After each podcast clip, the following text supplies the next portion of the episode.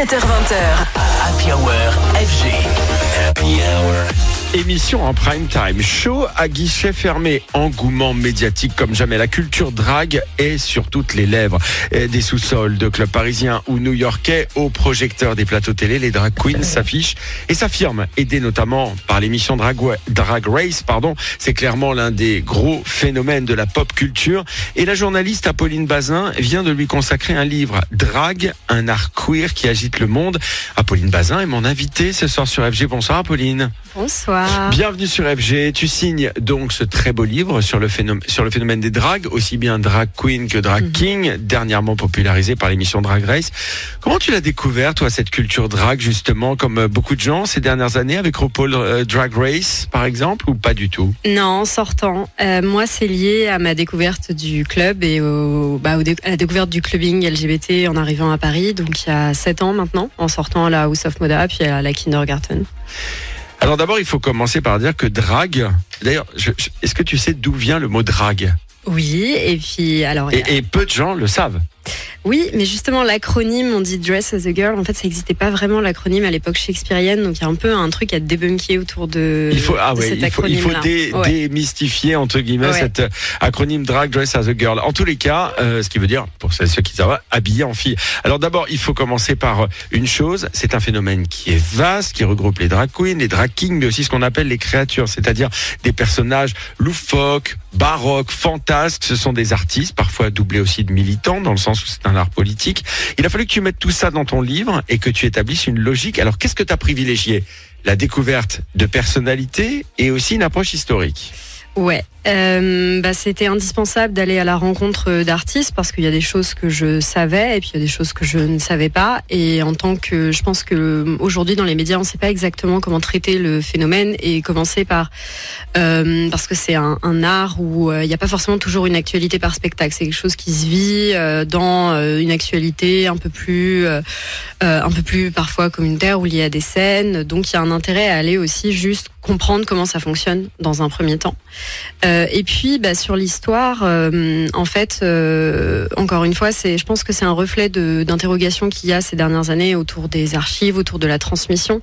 Euh, des cultures euh, LGBT et euh, il y avait énormément de choses à raconter. Ça croisait bah, tout ce qui m'intéresse, euh, art, mode, euh, musique. euh, et euh, voilà, j'avais envie de, ouais, de donner de l'épaisseur à tout ça, de faire ressortir un peu des, Et clubbing, bien sûr. D'ailleurs, entre parenthèses, art mode et clubbing, Et clubbing, extravagante, colorée, délurée, glamour, sexy, incisive, drôle. Il y a beaucoup d'adjectifs hein, finalement qu'on peut accoler au mot drague. Et, et je trouve que là, on, on- on le voit le mieux, c'est dans le très joli travail lié euh, aux photos du livre, euh, toutes très belles. Comment tu as travaillé justement cet aspect iconographique? Alors, on a travaillé un peu en continu avec euh, Camille Desjardins, euh, mon éditrice. Euh, moi, j'ai rendu assez tôt des notes icono avec euh, les photographes que je connaissais de la scène parisienne. Euh, C'était euh, l'optique du livre. On parle du phénomène comme un mouvement international, mais il y a un ancrage en France. Donc, j'ai commencé par déjà faire la liste un peu des gens que je connaissais ici pour valoriser aussi des jeunes talents. Jean Ranoura qui est très connu maintenant pour être le photographe officiel de Drag Race France, mais il y a aussi plein d'autres personnes qui développent d'autres approches. Donc on a commencé par ça. Puis au fur et à mesure que je croisais soit des images d'archives que je trouvais incroyables, qu'on n'avait jamais vues, euh, je les mettais dans un doc, on, échangeait, et puis après voilà, il y a une, une négociation, sélection qui s'est mise en place. Alors, ce qui surprend avec euh, l'engouement populaire autour de Drag Race, c'est évidemment que ça met aussi en lumière un art qui reste politique, dans un climat où il est parfois courant d'ailleurs de dénoncer les, les militants LGBTQIA+. Alors, euh, finalement, comment t'expliques toi qu'il y ait cette relative bienveillance vis-à-vis des, des dragues? C'est l'aspect déluré, festif? Bah, il y a indéniablement, oui, un effet où euh, le niveau est incroyable dans ce qu'on a pu voir euh, dans Drag Race. Donc, je pense que ça a mis, euh, ça a conquis beaucoup de personnes par l'excellence de ce qui est proposé et aussi par la pédagogie. Euh, c'est quand même une composante très importante de ces deux premières saisons qui vulgarisent beaucoup les problématiques euh, de la communauté. Euh, après, euh, voilà, il y a aussi un climat où je pense que euh, euh, c'est pas, il y a, y a, y a une, des conservatismes qui s'expriment plus sur l'axe euh, préserver les enfants et le drag étant un peu labellisé comme euh, pour les adultes, euh, là où il y a des points de crispation, c'est sur les lectures de contes justement drag euh, pour les enfants. Là, il y a eu des résistances aux États-Unis spectaculaires, mais aussi en France, de lectures organisées par des drag queen et king qui ont été la cible de l'extrême droite pendant les mois où j'écrivais le livre. Et bah, j'imagine que bon, voilà, malheureusement, personne n'est à l'abri. On va marquer une pause. On va s'écouter Hugo Cantara tout de suite avec la reprise du classique de Star Sailor Fall to the Floor sur FG. Puis on est de retour dans un petit instant avec l'autrice Apolline Bazin qui vient de sortir un très bel ouvrage qui s'appelle tout simplement Drag. Happy Hour, Happy Hour FG. 17h20h avec Antoine Baduel. Et mon invité ce soir, c'est la journaliste Apolline Bazin qui vient de sortir un très beau livre qui s'appelle Drag, un art queer qui agite le monde, sorti aux éditions EPA. Alors, Apolline, on en parlait il y a un petit instant, la dimension militante et politique des drag queens et drag kings, c'est très fort pour un mouvement né dans les premiers clubs gays qui luttaient contre l'homophobie et le racisme. Est-ce que ça reste vrai aujourd'hui? Euh, Le mouvement, par exemple, drag a-t-il épousé d'autres causes comme celle du féminisme, par exemple? Ah, vaste question. Euh, bah déjà, je pense qu'il y a une proximité historique au final entre euh, les luttes, euh, les luttes LGBT, et les luttes féministes. Enfin, en France, le phare s'est constitué parce que le MLF s'est constitué. Et, euh, Voilà, tu nous, fais un, tu nous fais un vrai cours d'histoire. mais, ah bah. Bienvenue en 1968. Pardon, mais oui, mais en même temps, c'est toujours des choses importantes à préciser des parce qu'effectivement, C'est des ouais, références. absolument. Exactement, c'est des choses qu'il est toujours bon de bon de rappeler. Euh, en, le drag, est-ce qu'il épouse d'autres combats En fait, euh, plus que dire que le drag, le drag peut épouser, euh, peut être une, plateforme pour militer pour n'importe quelle cause, euh, effectivement.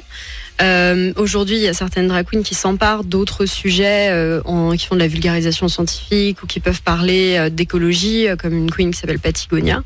Mais on va dire que bah, le plus gros des sujets abordés aujourd'hui reste soit des faire amener du débat au niveau intracommunautaire, parfois sur des questions de racisme, de transphobie, euh, ou la lutte contre le sida qui reste d'actualité.